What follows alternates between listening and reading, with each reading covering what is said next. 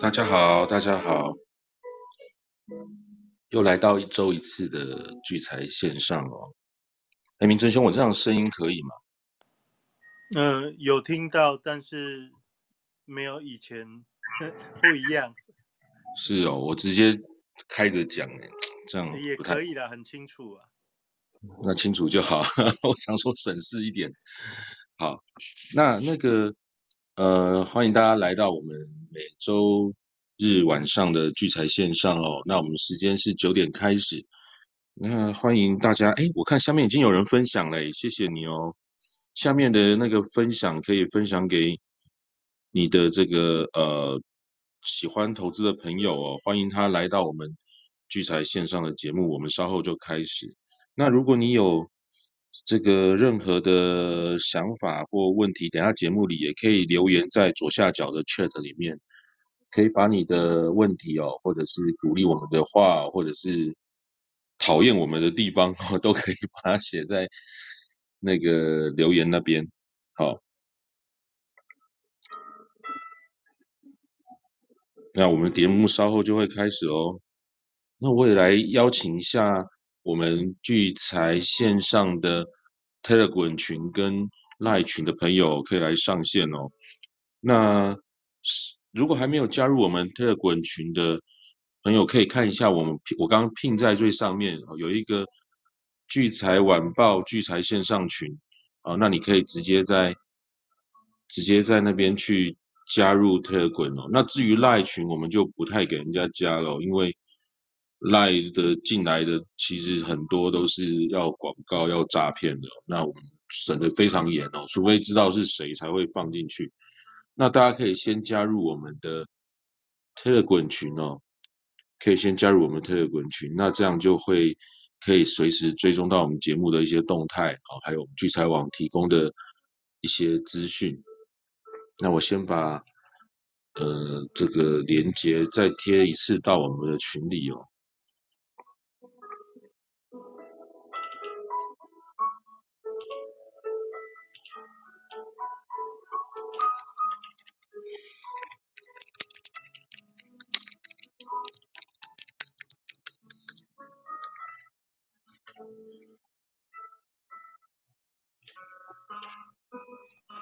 今天这样音乐有点远，是哦，没有关系啦，因为我也没有时间去弄这个，之后有空再来弄，最近太忙了，不然我换一个方式好，等一下。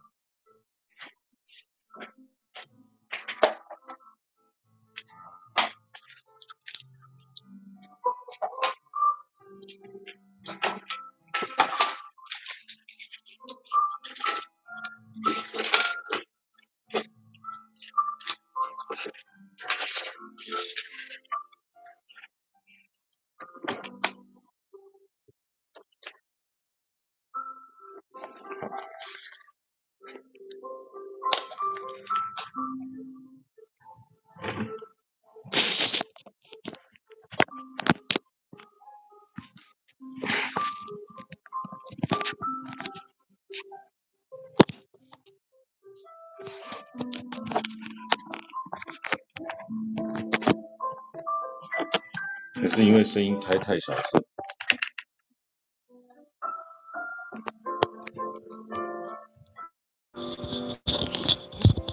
这样声音有不同吗？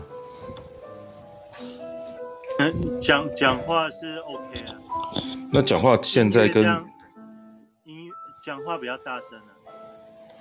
那音乐一样吗？音乐现在好像更远了。现在好像比较 OK 了。真的好啊，那以后就这样讲好一些。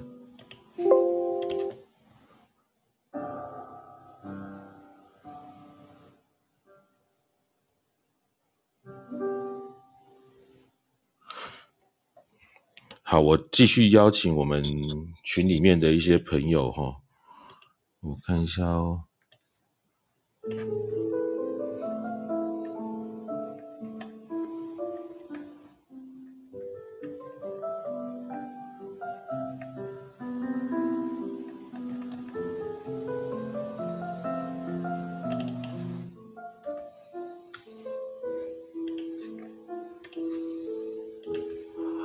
谢谢大家哦，刚有三个人加入我们的 Telegram 群了哦，谢谢。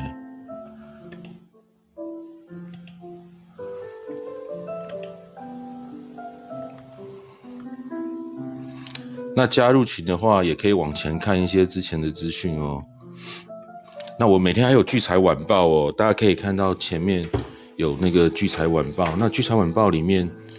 有每天台股很丰富的一些资讯，每天晚上也都会传给大家。那特别还有犀利股神哦，犀利股神的一些选股都很厉害，而且现在是呃七月就是七八九月是第三季刚刚才开始，那也欢迎大家可以一起加入犀利股神的这个投资的这个竞赛中哦，可以一起来赢那个聚财点数。那不晓得大家在这一个这一周里面投资的情况如何哦？其实台股是有点触目惊心哦。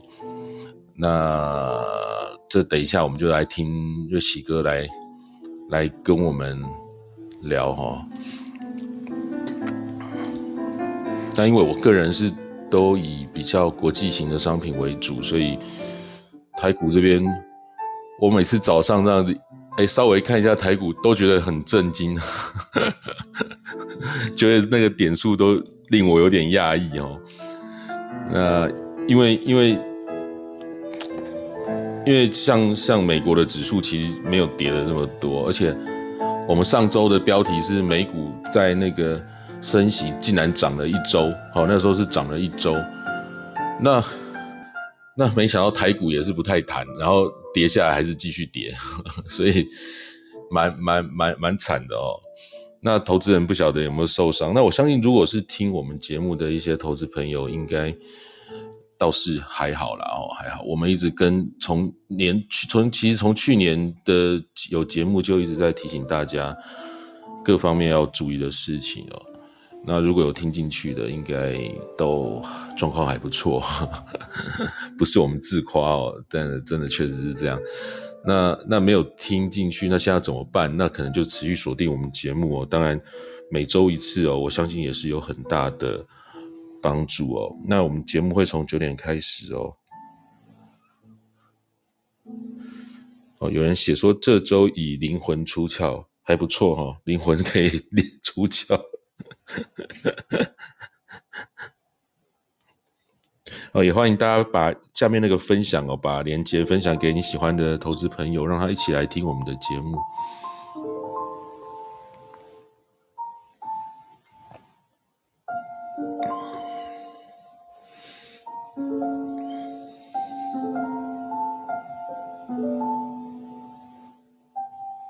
其实我过去一直在讲，就是说。其实从两千零八、两千零九年以来，几乎没有一个像样的空头走势。那在过去十几年以来的这些进场的投资人，十几年哦，这么长的时间，都会觉得自己的投资就是圣杯，就是就是绝对的事情。那我已经告诉各位，不要以为过去的投资十几年来你投资方法对，就一定会是对的。哦，因为很多事情没有遇到过。那现在真的就发生了哈，那那其实这也就是为什么过去一段时间很多比较有经验的老手赚不到钱的原因，因为新朋友都很敢哦，就就买股存股做多哦，这个买那个买买来放着一直爆哦，或者是一直冲都可以赚钱，然后很多老经验的朋友。其实都很怕哦，这几年其实都很怕，在股市里面其实都不太敢做。像我真的是，大家也知道，对不对？我就跟那股票，我真的是不知道怎么弄哦。那那这个就看别人都在赚，然后网络上一堆高手哦，一堆股神哦，那那那也没办法，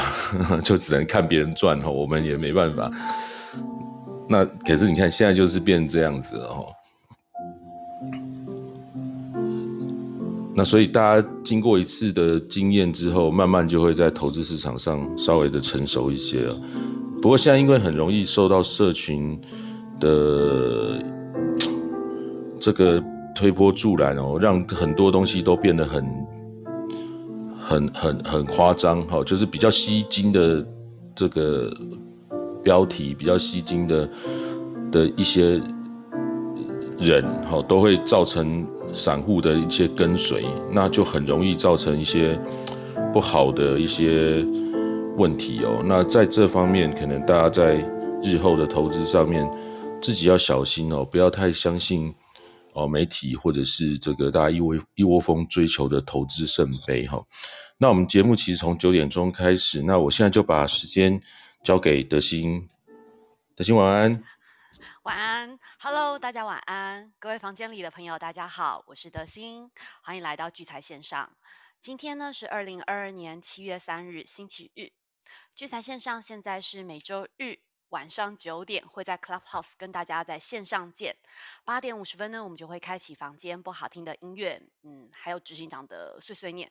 也请大家务必一周一次的聚财，准时锁定一一周一次的聚财线上哦，嗯。周四哦，公布的美国五月核心的 PCE 啊，四点七 percent，是低于市场的四点八 percent。其实这是 PCE 连续三个月的下滑。虽然市场其实是有一点点，有些人开始说，是不是通膨已经开始见顶了？那不过其实这个 PCE 的下降幅度其实并没有很大，就是大约就是零点一、零点二个 percent 而已。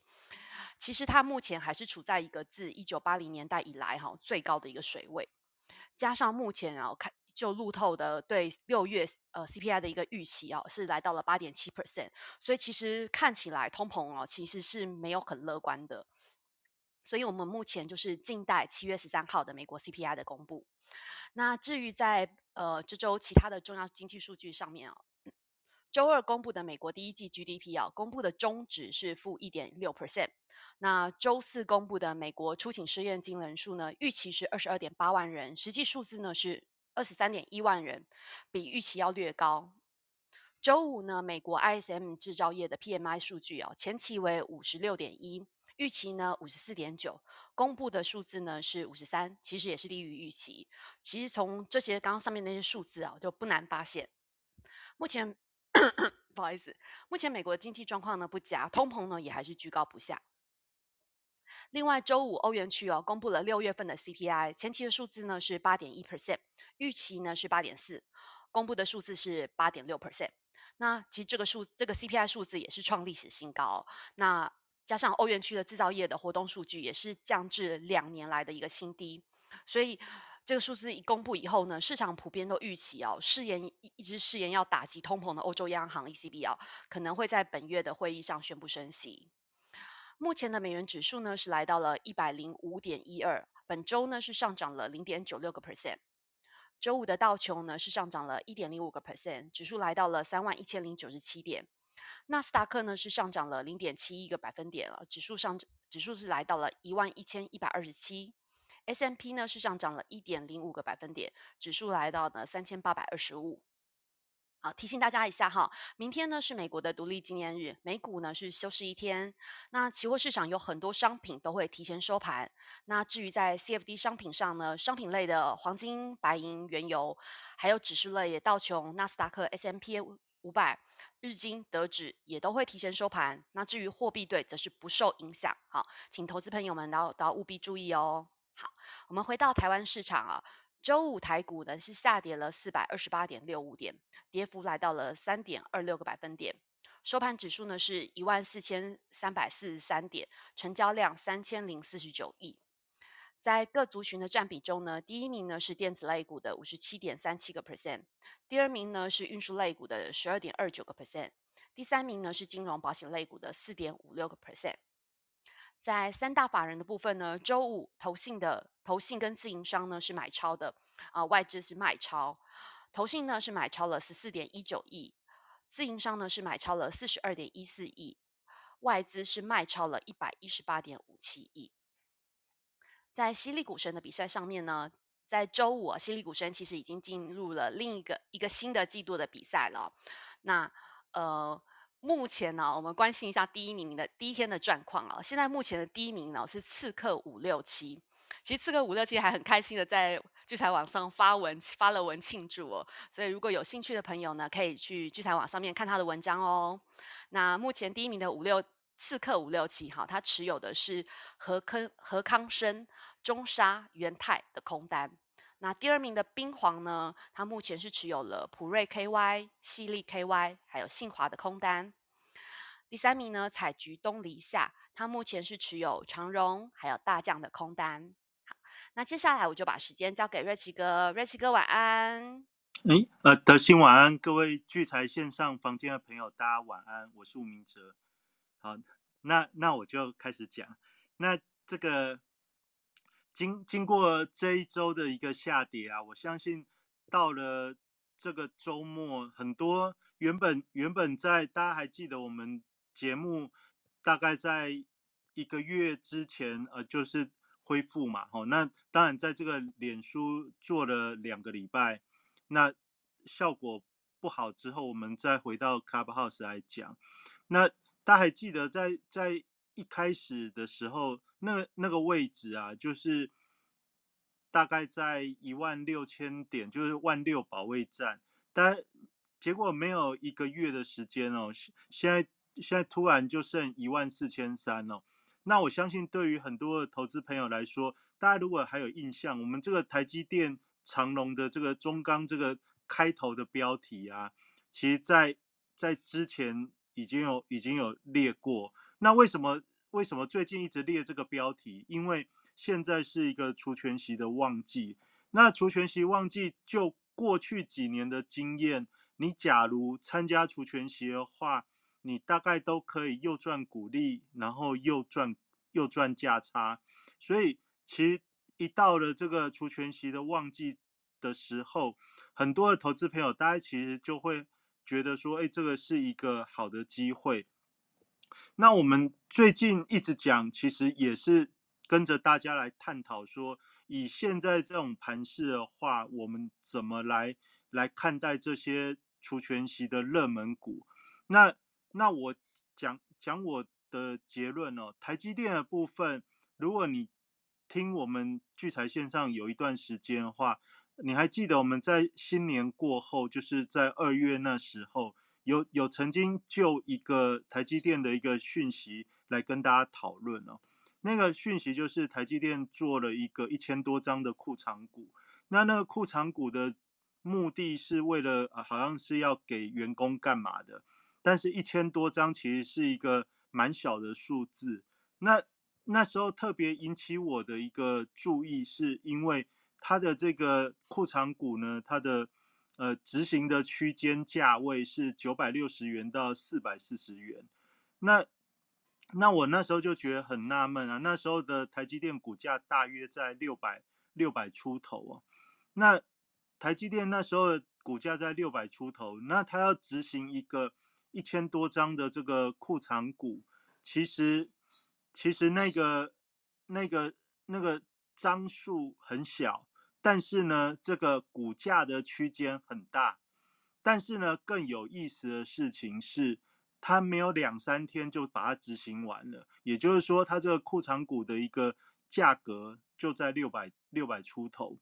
那我那时候就觉得这这事情很很很值得观察哦，就是你到底为什么会弄了一个库藏股，然后一千多张，其实一千多张就。台积电一天的成交量来看的话，几万张里面一千多张其实是非常小的一个数额。那既然是这么小的数额，但是它的执行区间却有一个呃很冠冕堂皇的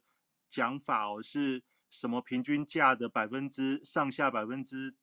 之三十哦，就是那时候的。平均价的百分之三十，所以一个执行区间是四百四到九百六。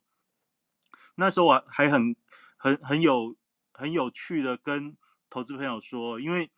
这个这这这样子的一个区间，在那个时间点会不会是未来的一个一个一个预告？那大家大家可能可以去注意。那其实我们在那时候倒不是讲预告这件事，而是我们探讨的是。一个六百元的台积电值不值得你长期去存股？值不值得你去长期的持有？哦，那那时候我跟大家聊的主要的角度是，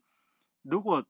长期持有的话，对于投资朋友来说，你在意的其实不仅仅是它的先进制程仍然领独步领先全球。其实你更需要在意的是，它每年的给你的股利的回报是不是是不是相符哦？那我那时候的讲法就是说，以现在每一季给二点七五元，一年一年给你十一块左右的现金股利，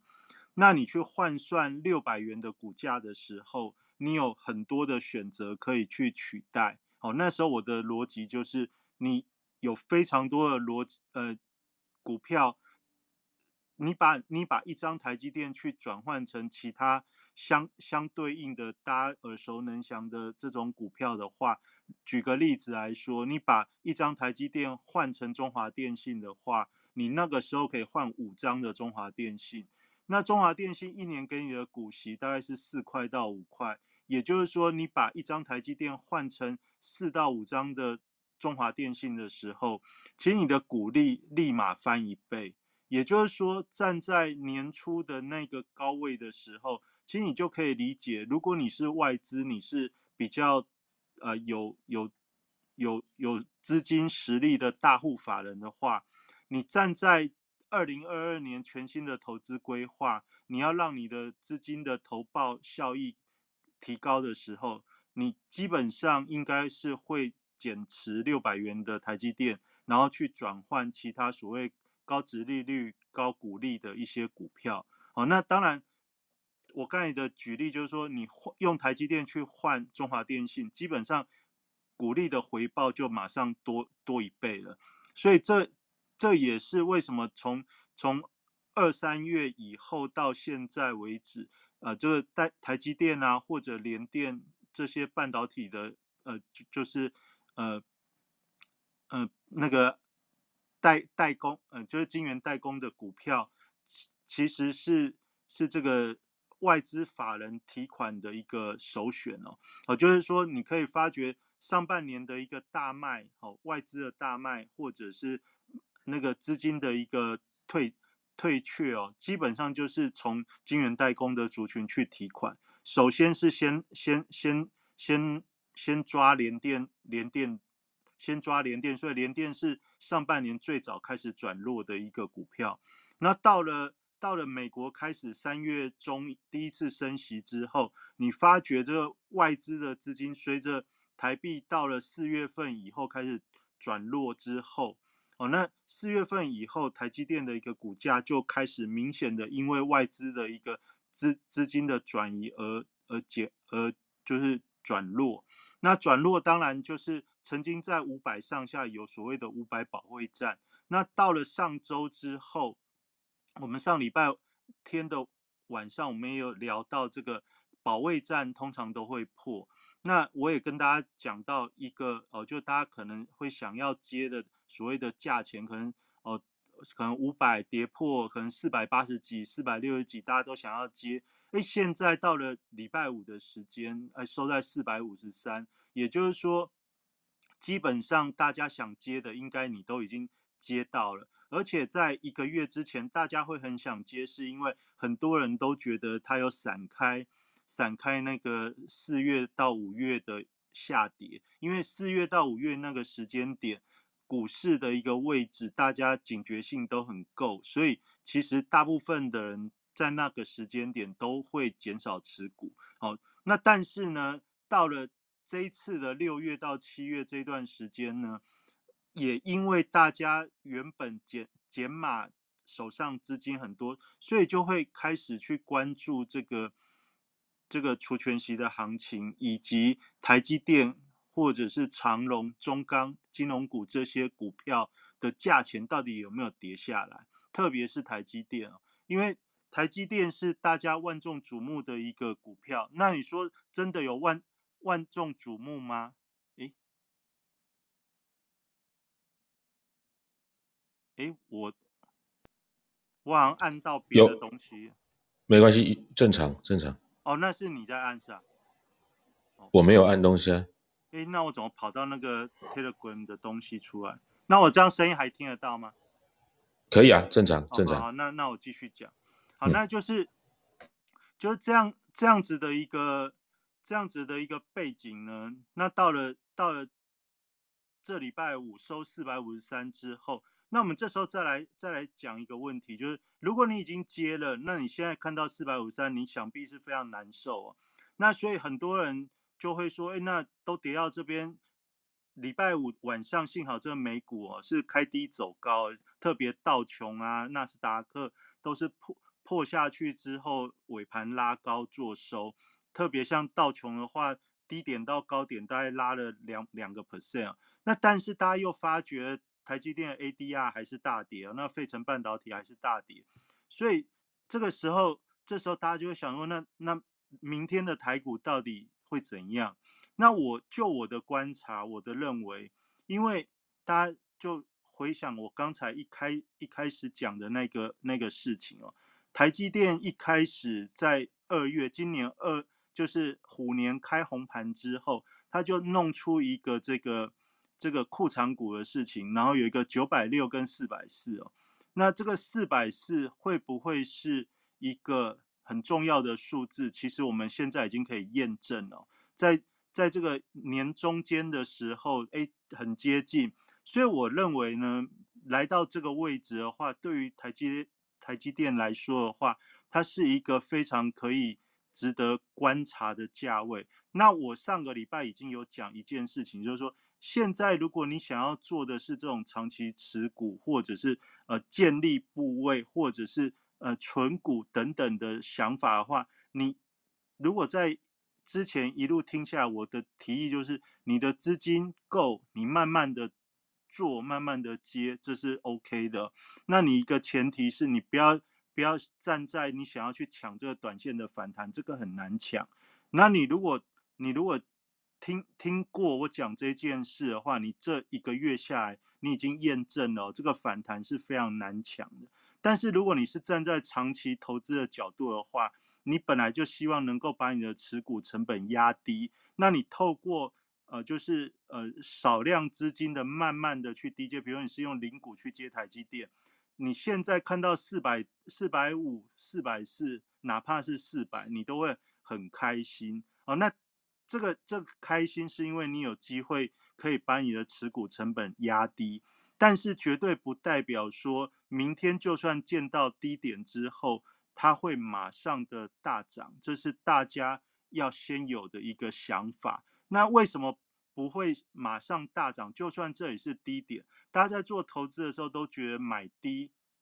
买低比较有利，买低比较容易赚钱，但是呢，这会有一个时间差哦。大家，大家常常是在这个呃股价股价之间去做去做规划、去做盘算，但大家对于时间的感受，其实通常不会那么那么能够事先的去去评估哦，因为时间这件事情牵涉到整体大资金的一个流动，大资金的流动通常是法人在在决定在引动，而不是我们一般的投资朋友。所以，我们一般投资朋友只能就自己的资金状况去安排自己可以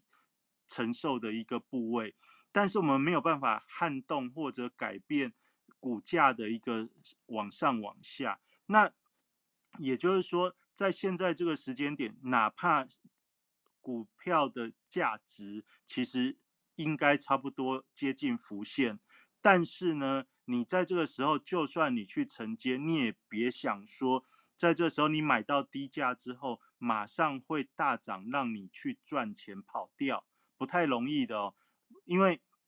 你想想看，股价既然可以杀到这么低，表示这个引动股价下跌的那个力量，在特别是在最近这一两个礼拜是非常强劲的，就是一定有很大的资金量往下卖，台积电才有可能被打到四百五。那既然既然才刚打到四百五，就算是在四百、四百四、四百二，在这边就算是止跌了，可不可能马上再把它拉起来，让让各位哦套在四百六、四百八、五百的这些投资朋友能够马上的获利出场？不太可能的，因为要把台积电再从四百五拉到五百，这是需要很大的资金资金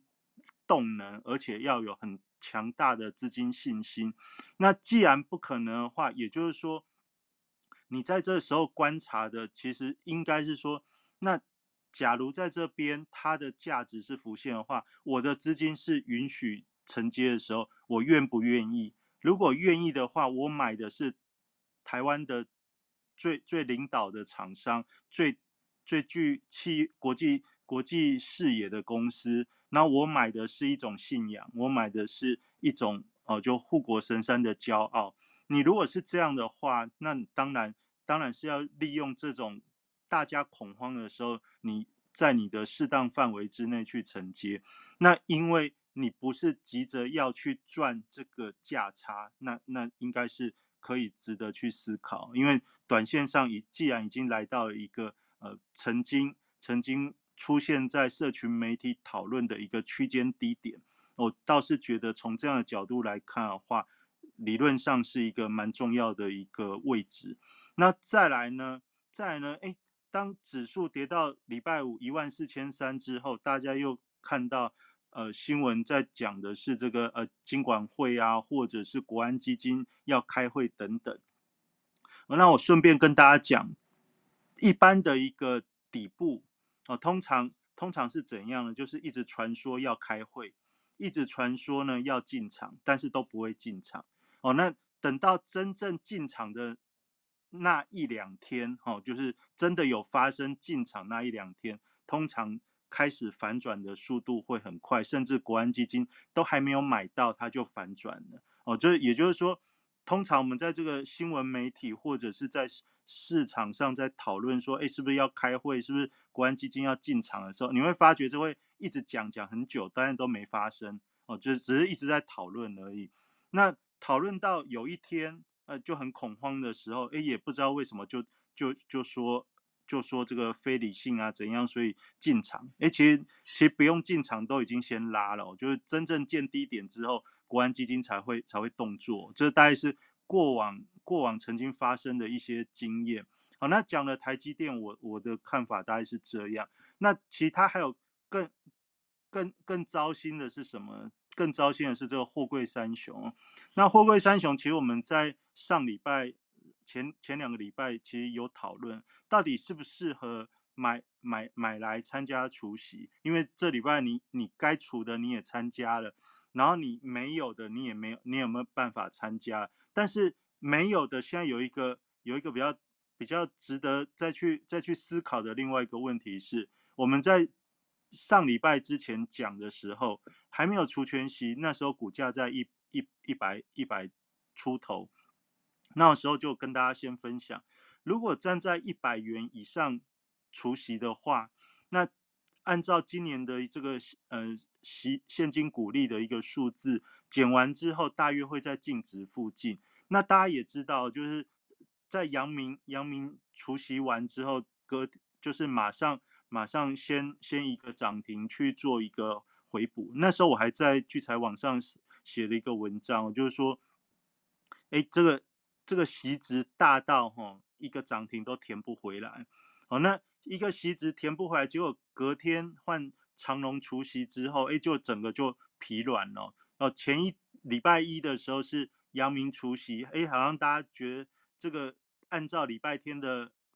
分享内容，哎，其实。还蛮符合的，因为大家也知道，这个上市柜很多公司都在之前要去承承接这些货柜货柜三雄的，特别是长隆、阳明的股票，就是要要认为投资价值已经到。那但是呢，就阳明先填一天之后，等到隔天长隆除夕之后，哎，大家就发觉就好像填不满。填不满之后，法人在盘中的这个卖压，就大户的一个买卖超，就大户买卖超，其实，在盘中也有一些指标，其实是可以看得看得看得出来那种那种趋向。这以后我们有有机会再跟大家聊。但是就从礼拜二长龙除完之后，到礼拜五这段时间，你就发觉这个货柜货柜的股票，大概就是要填有心无力啊，有心无力就是大家都想要什么？捞一票短的就要走了，好，所以为什么会从礼拜二长隆？哎，礼拜三还礼拜二？哦，反正就是应该是礼拜三了。长隆应该礼拜三，我觉得等到长隆长隆除夕完之后，哎，你就会发觉这个货柜三雄的一个股价力量稍微就减减弱。为什么？其实就现在这个大环境的氛围，自从自从那个五月，就是六月二十一号跟六月二十七号出现了这个就是低档转折失败之后，哦，大家就很多的资金套在一万一万六，也也一万五千一万五千五百点这个位置哦，哦，就是也就是说上档上档有上档有这个一万六千多的套牢在五月底，然后在在六月六月二十几号的时候。又有这又有一个套牢带在一万五千五，那所以大家也知道这个氛围，随着美国的升息，六月十六月十六继续升三码之后，这个通膨的一个议题，大家也都猜哦，七月因为这个这个呃继续升升息的这种这种预期，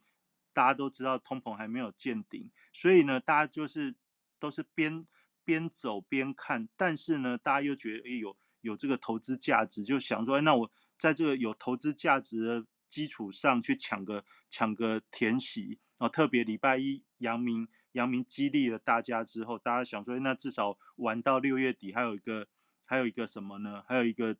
国内法人或者法人的季底做账，哎，结果没想到六月三十号是做账失败哦，所以六六月三十号季底做账反而是一个大跌大跌做收，所以。礼拜四、礼拜五连续大跌两天，就是大家发觉，哎，原本大家想好的这个可以可以抢个短，做个做个账啊，就是参加这些这些股票的除权息，哎，想要赚点短价差，结果反而都被反正都都都被套到了。那被套到之后，法人他们通常会有一个会一个基基准哦，就是说我我原本是这样子要做，但是呢。我发觉没办法的时候，我可能就会反向再把这些这些股票再杀出来，就是也就是他们都有设一个一个所谓的停停损线哦，啊，就那礼拜四、礼拜为什么会连续两天这样子跌呢？其实主要就是大家原本的想法就是抢个短，你不要想说只有我们一般投资人、散户在喜欢想这个抢个短其实就就上个礼拜来看的话。这个货柜股为什么航运可以这么弱，而且引动整个盘面的一个下跌？基本上，基本上那个心态也是法人，他们也是想说，哎，都已经来到净值附近，应该抢个短，风险也不太大。但发觉，发觉什么呢？发觉买下去之后没有人接，没有人接啊，那就是你要卖的时候没有人接，所以就变成人踩人，好，就是引发这个恐慌，所以。一路往下破，那往下破之后，这就是我跟大家讲的。你在这时候，如果你站在比较中长期的投资的角度来看的话，你不要想去抢这个短线反弹的时候，其实你是有有机会的。也就是说，现在跌下来，比如说长隆都跌破八十块，也就是跌破第一季的第一季的净值哦。那跌破净值，理论上你去买这些股票是有利的。哦，因为都买在净值以下，基本上是有利的。但是呢，但是呢，短线的这种恐慌或者套牢很、很、很、很很急剧，所以它不太容易在这时候马上去做反弹。你想想看，连法人都在都在砍股票的时候，那到底是谁要去把它拉过去？你说等、等、等、等国国安基金吗？那问题国安基金还没有开会，还没有还没有要买呀。也就是说，也就是说。那你说大股东吗？那大股东当然也要趁这个乱，他也希望可以越越便宜接越好啊。也就是说，价值，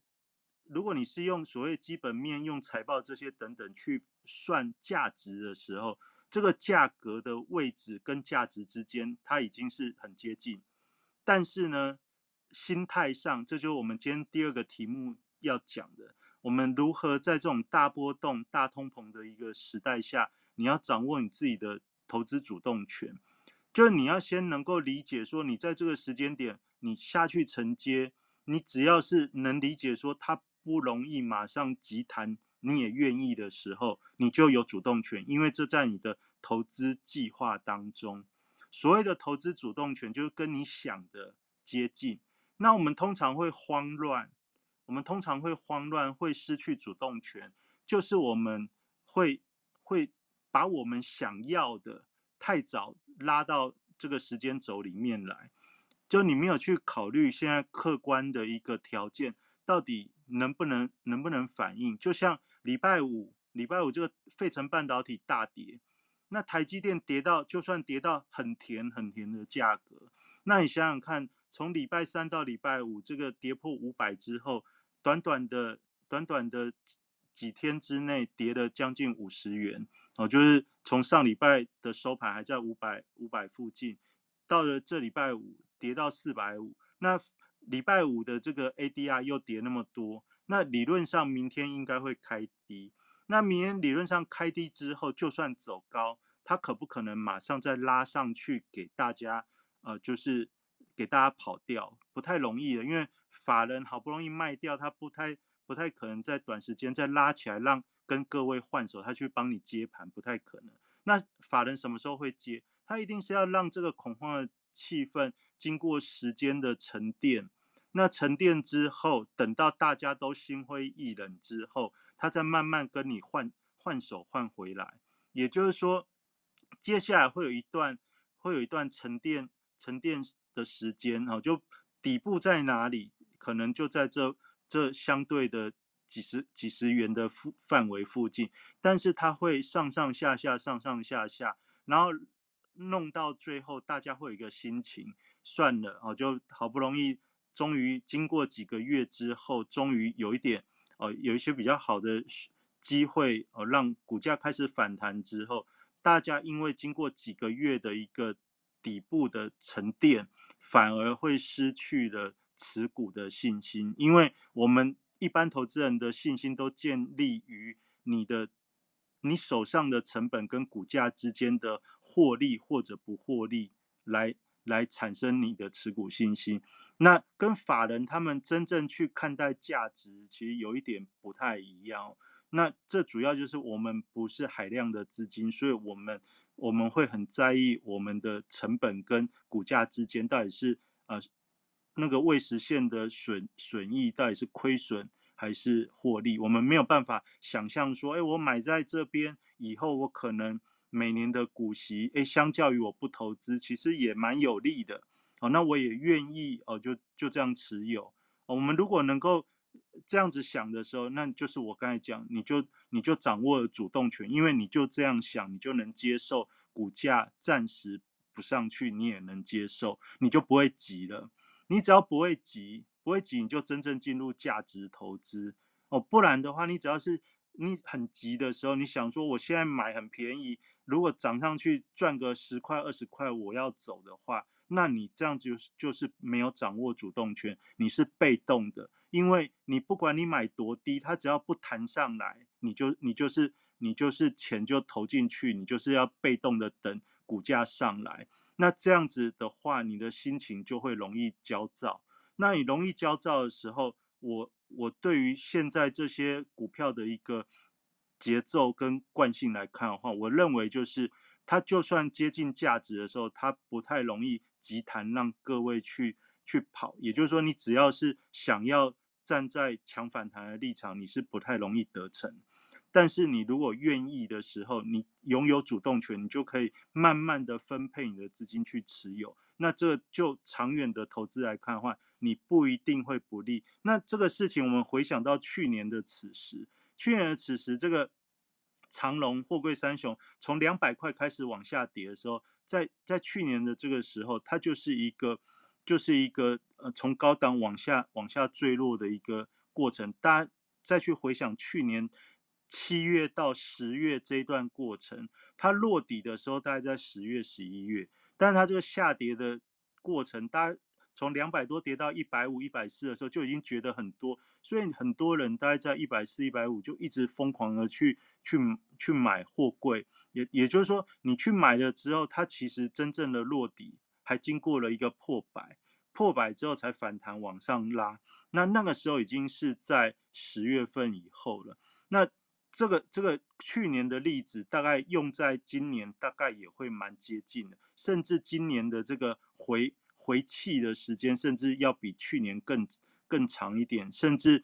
就算底部出现以后反弹的一个规模，也许还要还要比去年更更更久一点的时间才能够才能够有有相相对性的一个一个波幅。那但是我们也讲到，今年因为是一个大波动的时代，所以大家期待的那种急弹有可能会怎样子发生呢？我的认为就是说，如果现在横盘之后，哦，比如横盘到八月、九月，哦，就是横盘，假设就在一个呃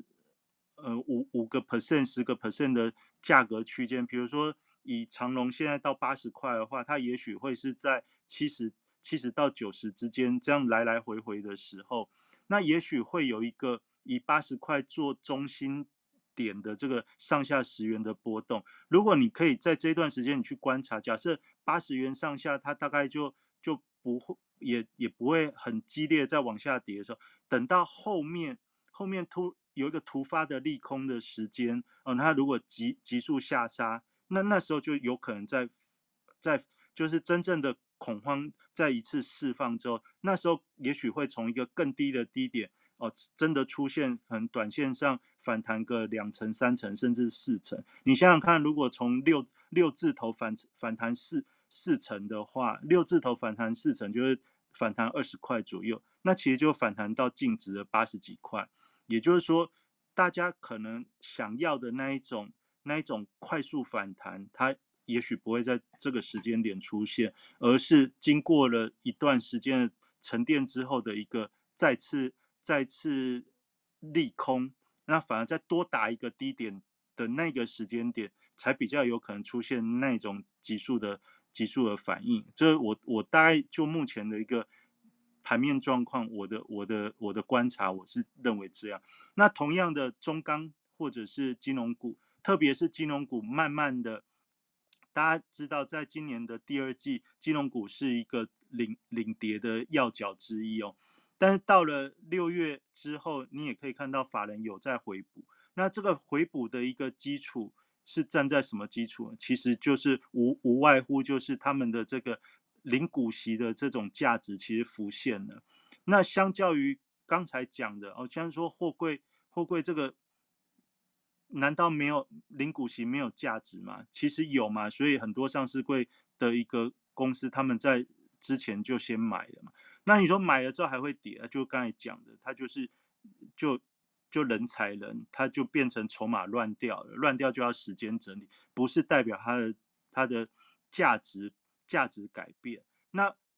那这个金融或者是钢铁股，大家还记得钢铁股是在今年上半年讲基本面多好哦，就是这个俄罗斯乌克兰战争之后，钢铁的这个需求多好，大家大家也还印象还有那。可是呢，到了现在来说的话，你看这个股价的下跌，我相信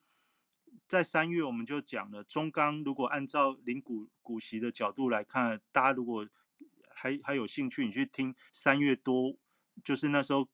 公布股利之后，我那时候三十九块我都还记得，那时候我还算给大家看过，就是按照五年平均股利去反反推回来的话，那中钢的高点。大概也就在三九四十左右，那其实到现在其实完全是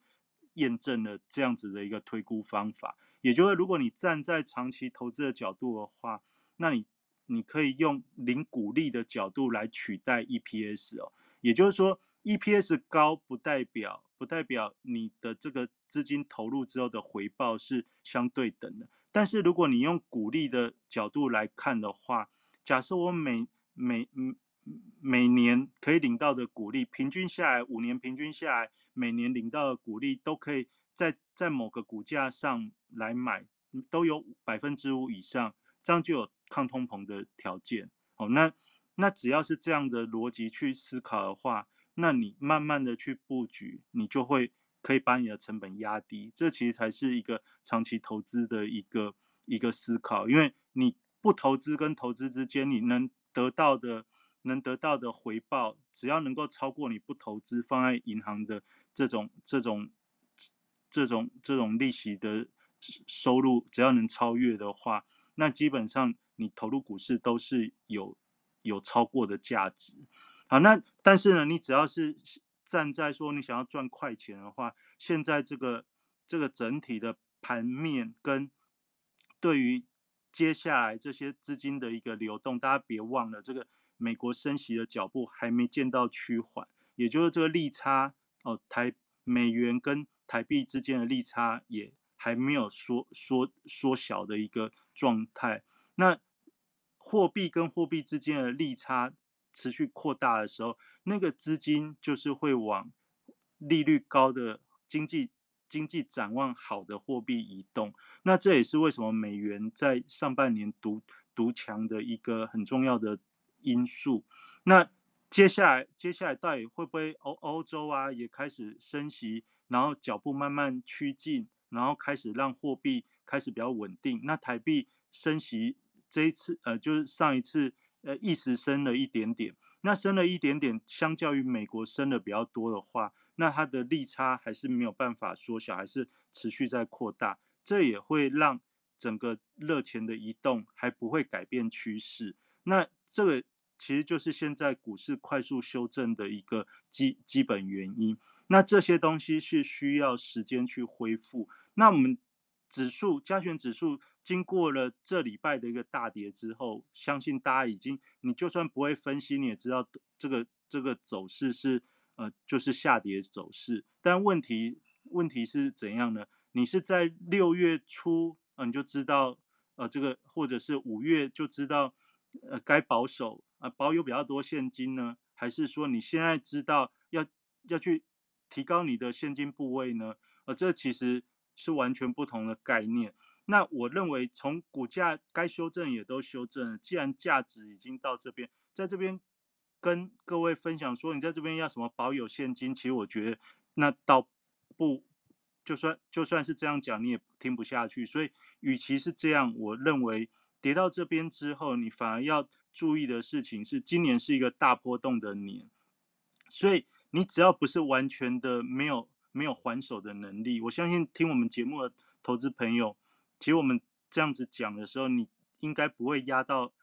因为我们之前就讲了，你要。减码退资金要保有比较多的现金。正常来说，就算这一段你很想买，你也应该是小小小的去去试。你现在应该还是拥有拥有大部分的主动权。那你只要拥有大部分的主动权的话，我觉得在接下来一个月的时间当中，你特别可以去等待它这个落底的一个讯号。那落底的讯号怎么看呢？你，最最基本的一个看法，至少要至少要有。不破低的现象，那什么叫不破低的现象？就是指数至少要有一个位置，你不是很会看的人，你都知道，哎，这边好像好像有挡住了啊。那像上礼拜的话，每天都几百点几百点的创新低，这种就叫做还在下跌，还在下跌的时候，你就不要去猜哪里是低点。那虽然我们比较有经验，在看的时候，我认为从一万四千三到一万三千八这个位置。基本上都已经是一个短时间内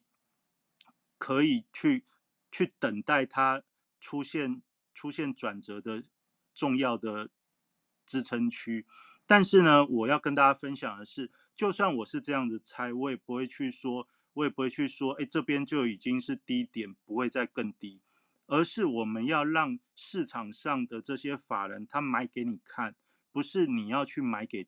他来卖。哦，就是我们不是在这个时候，因为猜礼拜一，明天也许开低走高，但明天就算开低走高，你买下去你也跑不掉。所以呢，与其这样，我们应该要等到这个波段的低点它自然的浮现。那波段的低点自然浮现，一定要有法人愿意去去去撑，要有法人愿意去拉，这是最重要的。那所以呢，你在没有看到法人愿意撑跟愿意拉之前，你也没有看到重要的成分股在拉，那现在最有可能的成分股是什么呢？我一我想，也许是面板，也许是金融股哦。这些因为都是都是第二季比较弱的股票，而且你看到法人似乎有没有再继续卖了？那没有继续卖的时候，当然你会看到这个金融股最近新闻、社群媒体就开始在讲，我就已经进入了这个呃。鼓励的呃，就是甜甜价就已经投资价值浮现。那你只要是看到这样的时候，你就要先问自己哦，你到底是要抢价差，还是你是站在长期投资的角度？先前高点你有出脱，比如说我们在三二三月那时候，我记得我们有讲到金融股，您你的相对应该是可以减码一些，等到等到年终的时候有有低点，好要除完全息或者除全息之前有低点可以再考虑。哦，那那时候我们大概也是这样的节奏。那现在时间就来了嘛？现在时间来的话，但是我讲的这个出发点就是，你不是想要去抢这个价差跟反弹，因为抢这个价差跟反弹的时候，你是不容易得逞，更更何况是金融股哦，就是它这个上半年大家很快抢的那种套牢，其实都都在都在现在的股价上方，也就是说，它要短线。很快的涨，这是不太容易的。甚至现在低点还很多股票不见得不见得已经见低点。好，就像这种寿，大家知道这这个寿险类的金控，它其实还是非常的疲弱。哦，那也就是说，如果你是看待七八月的除权息行情的话，那这些你就是站在主动权的角度拥有的话，你是慢慢的、慢慢的去承接，建立回你原本存股的部位。那相对低的时候慢慢承接，那以后又有高，你就可以进入一个良性的循环。这大概是这样。那讲了这些之后呢，我我们在假日的时候，我大概还是带着大家来看一下。哎，我今天看这个三组股市啊，哦，就是在按的时候不小心按到，因为我觉得还蛮有意思哦。就是三组股市那一般的三组股市啊，我今天晚上不小心按到那个机器人选股。那机器人选股啊，就是你的那个首页里面。哦，在那个盘后资料下面，盘后资料下面有一个机器人选股。那我今天跟大家来分享这个机器人选股，我在看到什么？哦，就是比如说你看，你看这个机器人选股啊，吼，那它有很多不同的形态。那这个形态，它会告诉你说，现在符合的有有几档哦。就比如说现在长红就认为会上涨的只有四档，但是长黑的呢有六百七十档。表示呢，在现在这个氛围呢，现在这个氛围是偏很非常的偏偏空了，就很下跌的趋势很强劲。你看那个长红的只有四档，但是长黑的六百七十档。那也就是说，如果你要看我们刚才回到刚才讲的这个落底的符号、落底的讯号，你怎么去看呢？机器人选股，你不用去看里面有什么股票，你就光看这个机器人选股点了之后那个形态。有很多 K 线的形态，你也不用不用很会哦，你就看这个绿色跟红色，哎，你发觉绿色的股票很多档，那我们再从形态看了之后，发觉绿色很多档，看筹码，筹码更有趣了。筹码更有趣是什么呢？你会看那个绿色的档数也是很多，那然后我在这筹码的时候，我特别还看到它有一个最新的一个方法，叫做移除自选前五十名，我觉得。以前我们都是想说看法人在买什么有没有？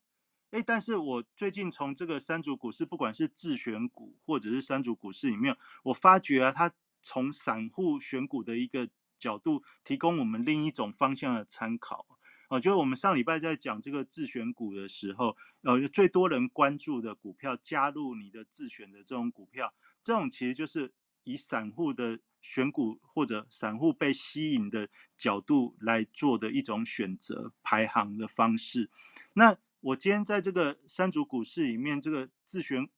就是那个机器人选股里面，我看到哎，它这个我觉得蛮有意思的，它有一个有一种选选择方法叫移除自选股。那这种移除自选股，我就在想说，为什么会想移除？你不是本来很有很有兴趣吗？那现在为什么想移除？是不是有点心灰意冷？那心灰意冷才会想要把它移除嘛，所以我就去点一下看看，哎，现在移除的是哪些股票？吼，那其实就发觉蛮多这种传产、传产类的，然后，然后，然后有一些就是最近跌很多的，比如说像什么强茂啦、飞鸿，如果大家大家还有印象，这些都在去年曾经曾经非常非常非常非常火热过，然后还有什么很多钢铁股，我看。最近移除自选股里面很多钢铁类的，什么中红、春元这些，而且移除，就今今天今天看的时候，我就看，哎，这个移除的那你说这移除了，那这样子代表的是什么意思？哎，会不会以后以后筹码相对会比较早稳定？我不知道，但是但至少我就觉得这个是一个从另外一个面向来观察的一个观察股市的一个方法。那当然有新增的嘛，它新增，但新增大家大家可能不会觉得很有趣，因为现在正在下跌。我觉得现在在下跌的时候移除的，我觉得就比较吸引我。那什么几把？几保筹码松动，哦，那那我就看到很多这种正二的啊。那现在大家都在买什么买什么类的，都在买反一。好，那最后呢，最后我在讲这个投资的主动权的时候，我特别再讲一下反反一这种 ETF。反一这种 ETF，我们就我们节目的一个立场跟角度，我们都是认为你不要去碰哦。很多的社群媒体都在告诉你说。都在告诉你说，哎，这个大盘大跌，所以我们要买反一哦，下跌趋势要去买反一。我举一个例子，让各位了解，你就知道买反一你是赚不到钱的。那我我大家想想看哦，这一波指数从从五月到现在，已经从一万七千多跌到一万四千多，这样这样叫做大跌三千点以上了。大跌三千点以上，理论上。对我们的感受是非常的跌跌的是非常多。你去看看台湾五十反一，台湾五十反一居然是只有从五点四涨到六点二。好，那你说幅度幅度哦，这样子好像还蛮大的，五点四到六点二，五点四到六点二这种涨八毛钱，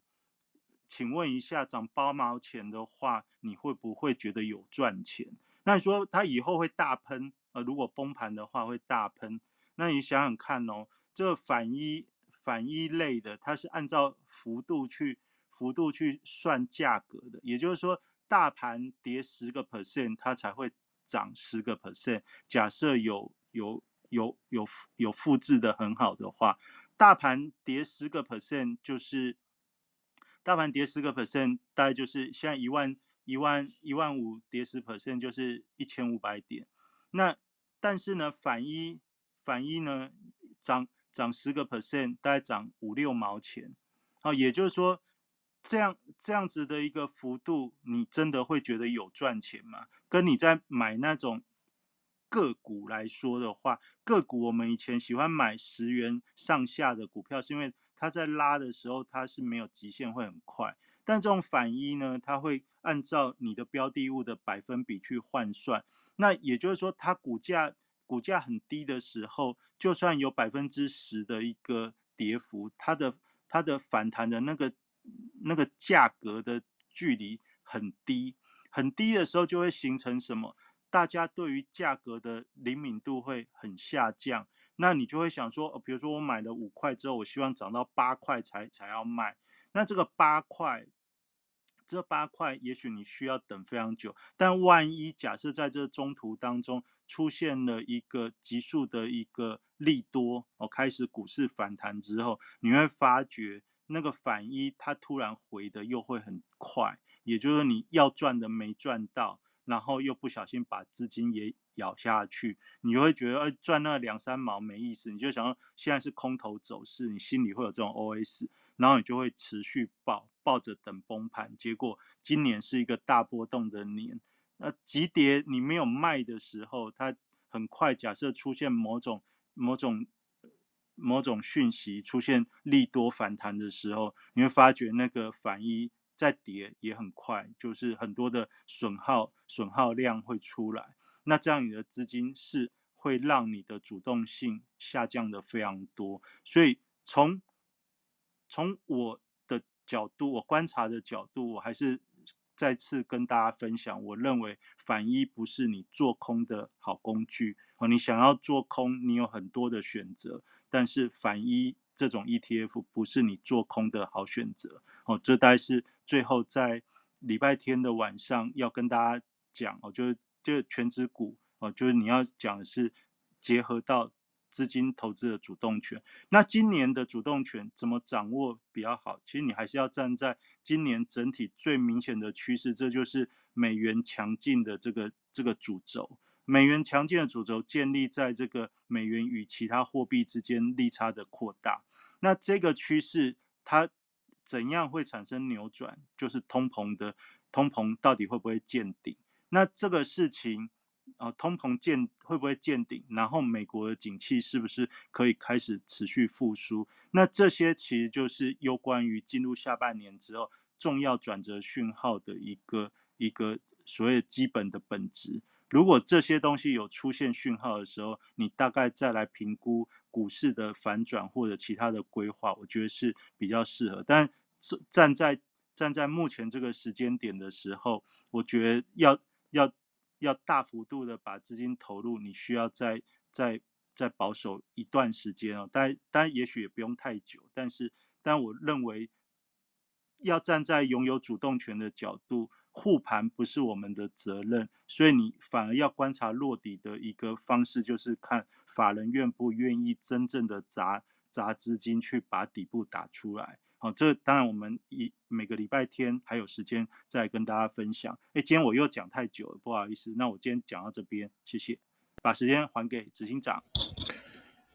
呃，感谢感谢瑞希哥这么精彩的分析哦。瑞希哥时间不会太久啦，我以后你尽量讲。那哎，你刚刚讲到那个移除自选股，我觉得超妙的哦。怎么会有这么妙的的的东西可以看？好有趣，妙。看我我的脑子会想说加入自选股这种东西。哎，因为我刚刚我上次有说这种他们那些选股的一些逻辑，我其实在聚财网我们以前也都设计过。那那我我从来没有想过用移除去选诶，他们好聪明哦，我觉得太太有趣了，大家可以对啊，我觉得很有创意耶，对呀，好有创意，大家都可以去 去看一下这这一点，真的我我我确实从来没有想过可以这样玩哦，太有趣了，太有趣了。我你听我讲有吸引到你，对不对？有有有，我等下也要来看，我等下要来看，这个好玩，这个好玩。然后我就突然就想说，哎。哦，那所以这个这个移除好友，哎，如果有那个资讯，FV 谁被移除好友最多，应该也蛮好，蛮有意思的哦。但是但是我们没有那个数据可以看。好，那我们这个呃，哎，大家好哦，这个非常感谢大家继续支持我们聚财线上。那呃，我我相信这个。我我想今天哦，我的节目结束之后，我会尝试的就开始慢慢恢复哦，因为前阵子实在是太忙碌了。那我会慢慢恢复。我今天的话，我尽可能晚一点哦，或者是最晚到明天，因为我们现在一周一次嘛，所以我会把节目的内容传，至少先传到 Podcast，让一些喜欢在 Podcast 上听的朋友哦，那你在这个这一周的期间，只要有空，你可以利用 Podcast 也可以听。当然。我们现在知道 Clubhouse 它是可以重播的，但是有些人就是因为在 Podcast 上，可能在车上啊或在哪边听起来是比较方便的哦，所以我到时候会把录音把它放上去哦，谢谢大家。那我们在那个今年年初的时候，我跟呃明哲兄哦，也就是瑞奇哥，我们这跟大家提到，今年其实就是一个就是我们对吧？标题又在下了一次大通。大通膨、大波动的年年年哦，那当时我一直跟各位强调，就是说几个重点。那我相信有听到的朋友，应该今年其实是很好过的哦。这重点是什么？第一就是不要让自己铺钱过多，尽可能把自己的资金收回来，离自己身边越近越好。我相信应该大家都有这个呃呃，瑞奇哥，你按到麦克风。我相信大家都还记得，对不对？哦，离自己越近、接近自己越好。然后呢，不要铺险过多。然后，因为市场波动的很大，所以过去你可能要放呃，假设你要放一百万，你才可以有这样子的输赢，好，才有这样的赚赔的感觉。那你现在是只要放三十万或五十万，因为今年的波动会非常的大，你也可以一样有这样感觉。其他的钱呢，把它摆在越身边越好。那加上。这样子的一个一个说法，那所以那当然我就跟我还跟那时候一直跟各位提说，那因为现在股票这样子，你是不是应该做一些避险，做一些什么的啊？那所以我们应该要做一些国际的一些商品，特别是这些货币对，有很多货币对的这个趋势是非常明显的，因为各国的央行的动作其实是很清楚的，因为你可以从它的经济的状况，可以从它的这个央行。的各种这种态度，你就可以知道货币对的一个趋势嘛。所以呢，所以呢，就是这样子的话，我就跟跟很多人说哈，那有朋友哦跟我很好笑，就是今天我现在就是跟各位分享，有朋友就是因为这样子呢，他当时就是想要说，哎，那我也来参与这个，呃，就是伟大说的，那我也来参与国际的这种投资的这个这个金融呃这个这些商品哦。结果他那时候呢，他大概换了五万块的美金哦。就在年初的时候，大概换了五万块的美金到，就是新台币换成美金，然后准备要来投资，因为海外市场都用美金在计价的嘛。结果，因为他今年就很忙啊，所以他就什么都没，就是就是其他的商品，好，他就忙着焦头烂额，还有其他他的那个，因为我们台湾三四月这个这个这个疫情，三四月疫情升温，所以其实就是忙他的事业的事情跟一些其他的投资的事情都，就都没有动了。结果前几天哦，他跟我说，他今年最丰硕的投资、最赚钱的投资哦，就是那五万块换成美金，从二十七块涨到二十九块多哈，已经赚了十几万新台币了。这这便是他最最赚钱的投资，今年最赚钱的投资哦。所以你不觉得很搞笑吗？他什么也没做，什么也没做。那所以如果我们可以在接下来，我们可以想而知，不论如何，美元的。会不会持续的这么强势哦？因为现在已经美元指数已经来到一百零五，我们不确定。但是你可以想象，美元不会弱势，它只会更强，或者是差不多维持在现在。好，因为它的升息的这个呃态度哦，跟这种种其实是特别的强。我等一下会提到为什么它会特别的强。那所以它美元的强势其实还是会再维持一段时间。那即便它不强，它也不会弱哦。所以这个倒是。很很很 OK 的哦，那我先提一下，我今这一周其实最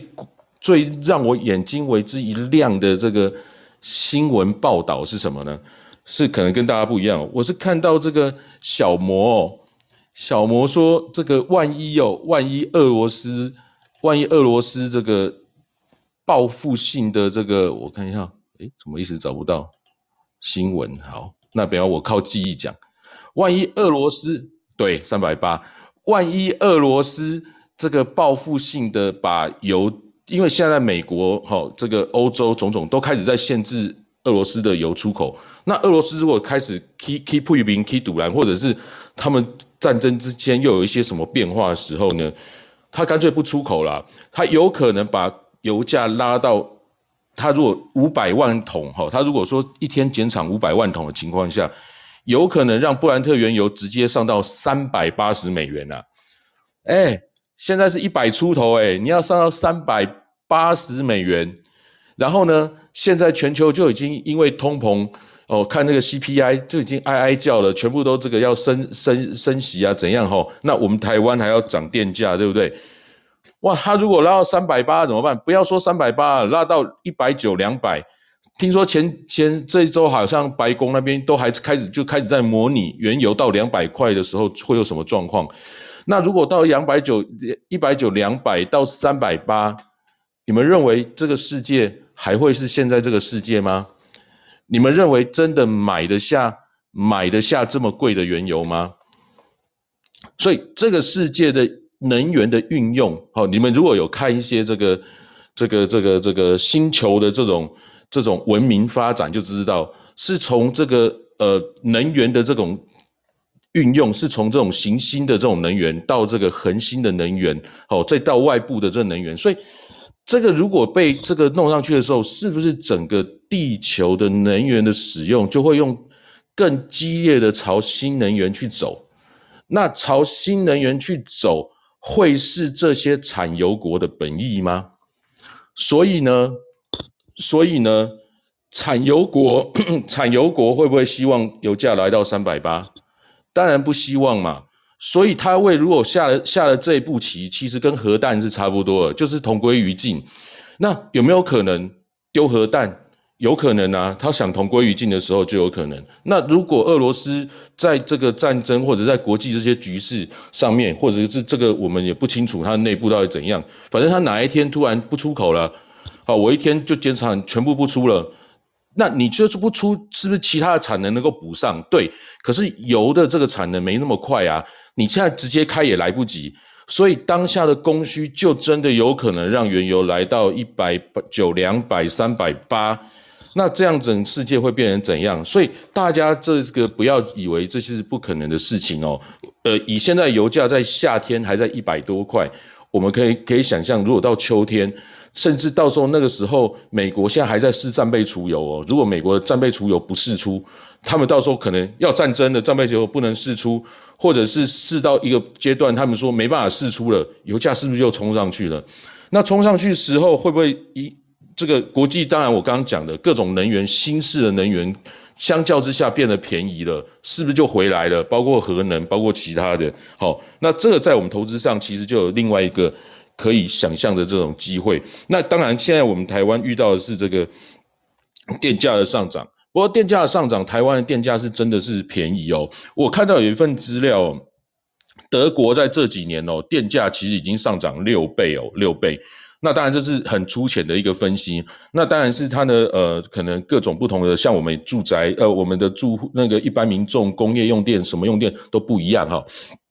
但是我们现在台湾已经调整调涨这个这个电价。那如果接下来好，接下来未来在这个呃油价持续在高涨之下，我们台湾又是缺能源的这个这样，我们是不是真的真的要认真思考我们接下来电力好或者是能源运用的的一些调整？那这样的话，在我们投资上，是不是真的是要朝向那方面再去多做琢磨？哦，这个可以多多思考。那以这样来讲，我们再回头来看，我们看到 CPI 这么高，通膨这么高，真的是因为利率低吗？那利率低已经低很久了，通膨都拉不上来，为什么这两年跑上来了？哦，就从等于是从今年去年底才开始拉上来的。为什么？它就是因为各种的这个运输成本的上升，哦，这关税的壁垒跟这个战争，跟这个战争造成原物料，哦，原物料好像据说可能甚至连这个食粮食也会出问题哦，俄罗斯可能会封锁乌克兰出口粮食，会造成全球粮食大缺，这也是非常可能的事情哦。那那这样子是不是因为利率太低而造成？通膨呢？哦，当然它有一部分影响，那但是其实不是全然的。所以现在我们看到美国 CPI 已经 Y O Y 来到这个八点多 percent 哦。那包括刚刚德兴有讲的 PCE 公布是四点八，核心 CPI 那那不管，反正就是很高。那很高，那那个那个 FED 也知道啊。我如果一直升利率，哦，我一直升利率，是不是其实用处其实是没有办法真正的见效？可是他们为什么一定要做？为什么一定要做？就是因为十一月八号他们要其中选举啊，拜登去见了鲍鲍尔之后，你可以看到他们现在态度非常一致哦，就是要讲话就是很很阴，讲话就是很阴，就是我要升要升哦，要升多少要升多少，怎样哦要控制 CPI，他现在已经不管 PCE 了，也是因为大众看 PCI，所以他就是要控制。那个 CPI 的这个数字要让它好看，为了就是要在选举上面哈不要太太糟糕，他们的支持率不要太低。好，那可是呢，你们如果仔细去看一下这个利率期货对于这个通膨升息的这个预期呢，你会发现哦，其实没有这么强硬哦。虽然报道都说哦，我们接下来要升多少，现在我们可以预期的话，就是七月。我我先讲一下哦，CPI 是七月十三号公布，吼，美国 CPI 是七月十三号公布。那下礼拜有非农，那非农我们可以不管了。我觉得美国经济也是差的，现在也是差，等于是全球经济全部差，全球经济全部差。如果在过去遇到的话，怎样直接降息 QE，对不对？可是现在还在缩表，还在这个升息，为什么？因为就是要压 CPI，压 CPI 用意是什么？为了选举，而不是为了真正把通膨压低，因为。通膨的上升跟这个其实关系没这么大，好，就是没那么大。那他现在为了要选举，所以要加息派，所以七月二十七号我们现在看到其实是升息三码，九月二十一号是升息两码，也就是说在接下来两次的利率决策会议，我们可以看到升息五码，这个基本上已经是被预期到了，大家都知道，哦，大家都知道。可是这个确实，不管它升息三码两码，包括过去的升息，包括缩表。确实，市场上是资金持续被抽走，所以你也可以想象，股市也是失血，特别是虚拟币非常的惨哦。虚拟币会持续持续还会有好几个月的这个空头哦，基本上是没有机会谈哦，没有机会谈。那直到呢，直到九月以后、十一月以后，美国选举结束之后，以现在来看，基本上选完就不太会升了啊，甚至在明年有可能会降息。尤其如果经济再不好，搞不好又突然又突然又降息又 Q E 的下去，我觉得是非常有可能，因为经济不好，哦，因为经济不好，大家经济都不好，哦，所以要拉。那你说到时候通膨很高，那通膨很高跟经济就变成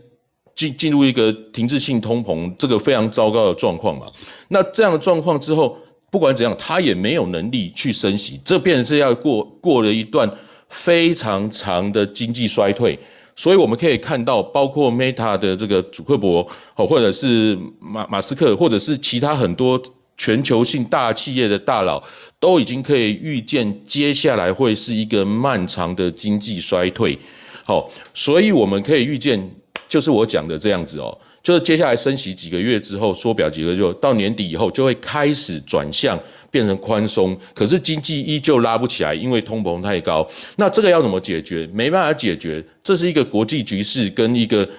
等到大家都很惨之后，各个各个国家的领导人。他们彼此就会想办法解决这样的问题，在现在还在针锋相对的情况之下，这件事情就是变得没有办法解决。但是我的要讲的就是说，我强调就是说，你不要以为这个升息就一直升下去，不会，就是在未来一两两一两季就结束了，哦，就结束了。所以呢，你看看美国为了这个。选举升息升的特别厉害，我们台湾也不太敢升啊，升个一呃一码哈，然后意思意思，然后呢，欧洲啊，你看英国也不敢再升了，很多国家都不敢再升了，所以呢，就因为经济状况不太好，而且你升息真的对压通膨的帮助不大，你压压看，你现在如果台湾再升息升息十码好了，结果油价涨到三百八，你是有办法把通膨压下去？根本就不可能嘛，就不是我们内部造成的问题哦，那。所以接下来的投资不容易，哈。如果你要在股票在成长上面要做投资，其实确实是不容易哦。那所以，所以其实当然就像我讲的，我们做做做做这个黄金啊、原油啊、货币对啊、多空都做哦，其实是蛮好做的啊。那指数当然也可以做，指数也可以做哦。那明天是美国这个独立纪念日，那其实过去很多年来，独立纪念日前一天晚上。都会拉美美股哦，基本上我的印象中都是这样哦，所以 所以刚刚好前礼拜五就拉了，那那也是蛮刚好的的事情哦。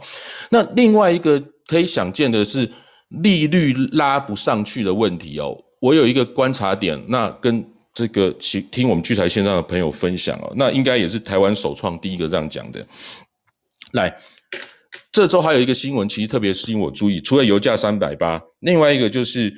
台湾的数位新台币央行已经在进行当中，而且它为了避免避免影响到银行的存放款的这种这种业务哦，过去的他们这种传统金融业务，他说数位新台币是零利息，初期不给利息。那如果这个初期不给利息，开始数位新台币。数位欧元、数位美元、数位人民币等等，如果大家都是为了避免影响银行的运作而不给息的话，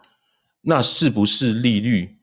根本就升不上去嘛？因为因为你数位的数位的资产这部分会越来越多的时候，它是用零息的方面去去影响这个市场，所以现在的升息确实就是。尽可能做做样子，跟尽可能去做一点。你央行，世界各国央行也知道，这席将来其实升不太上去哦。这将来是升升升不上太上去。那数位新台币跟，比如说我们在用的这个呃，比如说 Line Pay 啊，或者是他们说这个什么种种，你其实是不一样的概念哦。因为它的结算是真的是新台币，可是如果是数位新台币。你变已经跳过银行了，跳过银行了，直接是对到的是央行，也就是说去了中间化，去了中间银行的角色。那银行变成什么？银行就变成帮忙投资，帮忙一般人存钱，所以他们会有很多的这个其他额外的服务嘛？哦，就叫你投资这个买那个，投资这个买那个。那过去传统银行真正有的贷放跟存款业务。基本上未来就是完全消失。哦，所以其实其实这个其实是对银行是一个非常大的利空哦，这个可能没有人感觉得出来哦。我已经先跟各位说了，这是一个很大很大的银行利空哦，这是一个很大很大的银行利空。好，当然不过银行已经很多元化的发展，所以所以是不是对他们影响很大，我也不清楚哦。但是其实就是就传统的这个银行来讲。将来是会被消失的哦，将来是会被消失的。好，那接下来就是说，嗯，我今天要讲大概就已经跟大家分享的差不多。那我不知道对你的帮助如何，也许有的人会觉得好丰富，得到很多；，有些人觉得我在讲屁话，那没关系哈。那那如果有兴趣，你觉得不错的话，我我们这个 Clubhouse 可以重播，然后也可以。也可以，我我晚一点我会传 podcast 上面，也可以邀请你喜欢投资的朋友，可以跟他分享哈。那我下礼拜六有一个秀上下限的一个呃投资的运用秀上下限战胜全世界的一个讲座哈。那它等于是一个短线的一个操作，那可以很快的就可以让你变成是一个很强的操操盘手，操作一些海外的商品。那当然这个没有说稳赢的，哦，但是可以做一些策略，可以很快的进入这个市场了。如果有兴趣的话，我晚一点，我等下就贴在我们的呃 Telegram 群，Telegram 群在那个上面，大家可以看到。如果还没加入的话，大家可以加入哦。那因为海外的市场博大精深呐，那我把它归类成一些比较简单的方法可以进出。那当然是还有很多很多的想法，像我今天分析的啊未来怎样，它就是一个比较长的趋势。那这个可能要听我讲。那如果说每天的一些操作方式比较简单，利用技术分析的话，我们可以用秀上下限哦，其实就会变得蛮厉害的，蛮厉害。那另外有一件蛮有趣的，就是说本来以为这个股市行情不好，我们聚财网可能会比较。我我是蛮担心的哦，那那前几个月其实是很烦恼，哎，结果没想到，哎，这个月聚财网的这个热度，包括回来的这些好多的这些过去的这些作者高手哦。哦，可能觉得很开心哦，都跑回来写文章。我也不知道他们为什么那么开心哦。可能聚财网上面做期货的人比较多，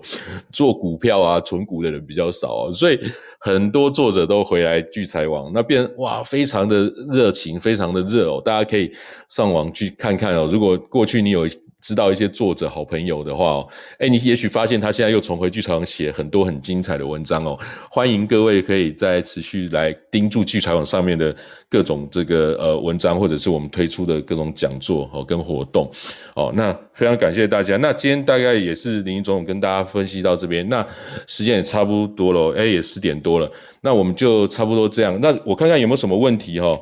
哦，没有，只有两个，两个 chat 里面只有两个哦。大盘负乖离过大，明天应该反弹。哎，刚瑞奇哥大概也有聊到了一下，啊，反弹就反弹，反弹也没办法，因为第一是台积电比较弱了哈，那第二因为是美股反弹就反弹，不过美明天晚上因为美股没开市嘛，所以其实明天的盘跟星期二上午的盘应该是算是连在一起，因为不受海海比较比受美股的影响哈，比较不受美股的影响，所以所以它可能会延续礼拜五的。强势美股的尾巴的反弹去做一些反弹，但不过你也知道，你自己也写反弹就是反弹嘛，反弹就是反弹，反弹就是反弹，反弹反弹就做反弹该做的事情啊，好对不对？好，那这样子就可以大概可以理解。那刚刚瑞奇哥还提到那个。那个什么删除自选股，那实在太妙，我等下来看哦。好，那大家也可以去去研究一下。那今天大概就跟大家聊到这边哦，谢谢大家的收听哦。那我持续就放个音乐，我们下礼拜天晚上，呃八点五十我就会开启碎碎念，九点准时开始由德兴跟大家先播报一些呃当周的一些跟下周的一些情况。好，然后瑞奇哥，然后加上我这样子，谢谢大家的收听。好，那我们就到这边，晚安，拜拜。好，那放音乐的同时，我补充一个好了，音音乐可以继续放，可以音乐放好。我们一般抬股就是要要要护要护股价，你比如说要护三百，它就会先跌破三百再反弹。哦，比如说要要护两百五，就两百五先破再拉。那指数如果要守一万四，它就有可能先先稍微跌下去再上来。所以我们。所以我们要知道有没有转折讯号呢？其实真的是等大人，等大人出手。哦不用自己去急着去去抓低点，哦，这样子就会安全。拜拜。